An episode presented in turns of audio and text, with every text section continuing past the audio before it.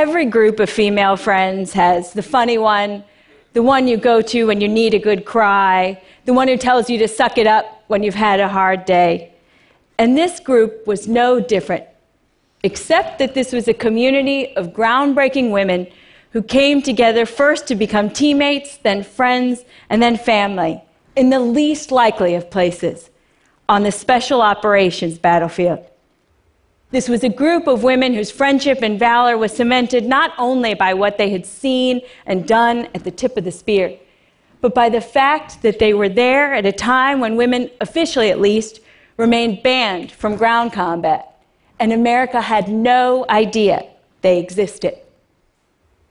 This story begins with special operations leaders, some of the most tested men in the United States military, saying, We need women to help us wage this war. America would never kill its way to the end of its wars, it argued. It needed more knowledge and more understanding. And as everyone knows, if you want to understand what's happening in a community and in a home, you talk to women, whether you're talking about southern Afghanistan or southern California. But in this case, men could not talk to women because in a conservative and traditional society like Afghanistan, that would cause grave offense. So you needed women soldiers out there. That meant, at this time in the war, that the women who would be recruited to serve alongside Army Rangers and Navy SEALs would be seeing the kind of combat experienced by less than 5% of the entire United States military. Less than 5%. So the call went out. Female soldiers, become part of history, join special operations on the battlefield in Afghanistan. This is in 2011 and from Alabama to Alaska, a group of women who had always wanted to do something that mattered alongside the best of the best and to make a difference for their country answered that call to serve. For them, it was not about politics, it was about serving with purpose. And so the women who came to North Carolina to compete for a spot on these teams, which would put women on the special operations front lines, landed and found very quickly a community the likes of which they had never seen, full of women who were as fierce and as fit as they were and as driven to make a difference. They didn't have to apologize for who they were. And in fact, they could celebrate it.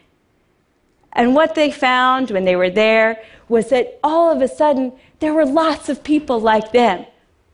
As one of them said, it was like you looked around and realized there was more than one giraffe at the zoo. Among this team of standouts was Cassie, a young woman who managed to be an ROTC cadet, a sorority sister, and a women's studies minor all in one person. Tristan, a West Point track star who always ran and rode marsh with no socks and had shoes whose smell proved it. Amber, a Heidi lookalike who had always wanted to be in the infantry, and when she found out that women couldn't be, she decided to become an intel officer. She served in Bosnia and later helped the FBI to bust drug gangs in Pennsylvania. And then there was Kate, who played high school football all four years and actually wanted to drop out after the first to go into the glee club. But when boys told her the girls couldn't play football, she decided to stay for all the little girls who would come after her. For them, biology had shaped part of their destiny and put, as Cassie once said, everything noble out of reach for girls. And yet, here was a chance to serve with the best of the best on a mission that mattered to their country, not despite the fact that they were female, but because of it. This team of women, in many ways, was like women everywhere. They wore makeup, and in fact, they would bond in the ladies' room over eyeliner and eye pencil. They also wore body armor. They would put 50 pounds of weight on their backs and board the helicopter for an operation, and they would come back and watch a movie called Bridesmaids. They even wore a thing called Spanx. Because, as they found very quickly, the uniforms made for men were big where they should be small, and small where they should be big. So Lane, an Iraq War veteran, you see her here on my left, decided she was going to go on Amazon and order a pair of Spanx to her base so that her pants would fit better when she went out on mission each night. These women would get together over video conference from all around Afghanistan from their various bases, and they would talk about what it was like to be one of the only women doing what they were doing. They would swap jokes. They would talk about what was working, what wasn't, what they had learned to do well, what they needed to do better. And they would talk about some of the lighter moments of being women out on the special operations front lines, including the Shewee, which was a tool that let you pee like a guy, although it's said to have only a 40% accuracy rate out there. These women lived in the and. They proved you could be fierce and you could be feminine. You could wear mascara and body armor. You could love CrossFit and really like cross stitch. You could love to climb out of helicopters, and you could also love to bake cookies. Women live in the and every single day. And these women brought that to this mission as well. On this life and death battlefield, they never forgot that being female may have brought them to the front lines, but being a soldier is what would prove themselves there. There was the night Amber went out on a mission and, in talking to the women of the house, realized that there was a barricaded shooter lying in wait for the Afghan and American forces who were waiting to enter the home. Another night, it was Tristan who found out that there were pieces that make up explosives all around the house in which they were standing, and that in fact explosives lay all the way between there and where they were about to head that night. There was the night another one of their teammates proved herself to a decidedly skeptical team of SEALs when she found the intel item they were looking for wrapped up in a baby's wet diaper. And there was the night that Isabel, another one of their teammates, found the things that they were looking for and received an impact award from the Rangers, who said that without her, the things and the people they were looking for that night would never have been found. That night, and so many others, they went out to prove themselves, not only for one another, but for everybody who would come after them, and also for the men alongside whom they serve. We talk a lot about how behind every great man is a good woman. And in this case, next to these women stood men who wanted to see them succeed. The Army Ranger who trained them had served 12 deployments. And when they told him he had to go train girls, he had no idea what to expect.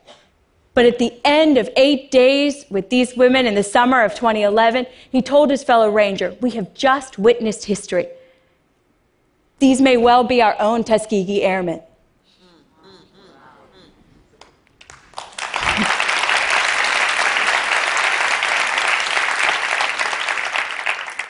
At the heart of this team was the one person who everyone called the best of us.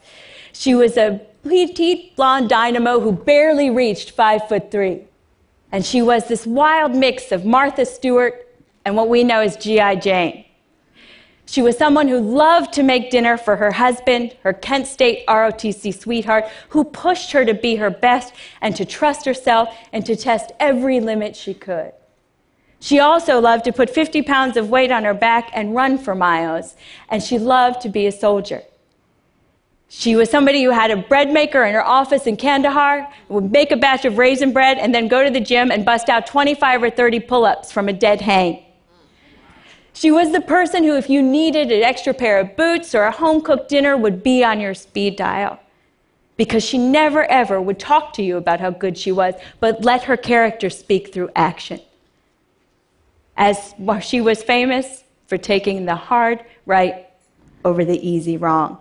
And she was also famous for walking up to a 15 foot rope, climbing it using only her arms, and then shuffling away and apologizing because she knew she was supposed to use both her arms and her legs as the Rangers had trained them. Some of our heroes return home to tell their stories, and some of them don't. And on October 22, 2011, First Lieutenant Ashley White was killed alongside two Rangers, Christopher Horns and Kristoffer Domeij. Her death threw this program built for the shadows into a very public spotlight because, after all, the ban on women in combat was still very much in place. And at her funeral, the head of Army Special Operations came and gave a public testimony, not just to the courage of Ashley White, but to all her team of sisters. Make no mistake about it, he said, these women are warriors, and they have written a new chapter in what it means to be a female in the United States Army. Ashley's mom is a teacher's aide and a school bus driver who bakes cookies on the side. She doesn't remember much about that overwhelming set of days in which grief, enormous grief, mixed with pride. But she does remember one moment. A stranger with a child in her hand came up to her and she said, Mrs. White, I brought my daughter here today because I wanted her to know what a hero was. And I wanted her to know that heroes could be women too. It is time to celebrate all the unsung heroines who reach into their guts and find the heart and the grit to keep going and to test every limit. This very unlikely band of sisters bound forever in life and afterward did indeed become part of history, and they paved the way for so many who would come after them as much as they stood on the shoulders of those who had come before. These women showed that warriors come in all shapes and sizes, and women can be heroes too. Thank you so much.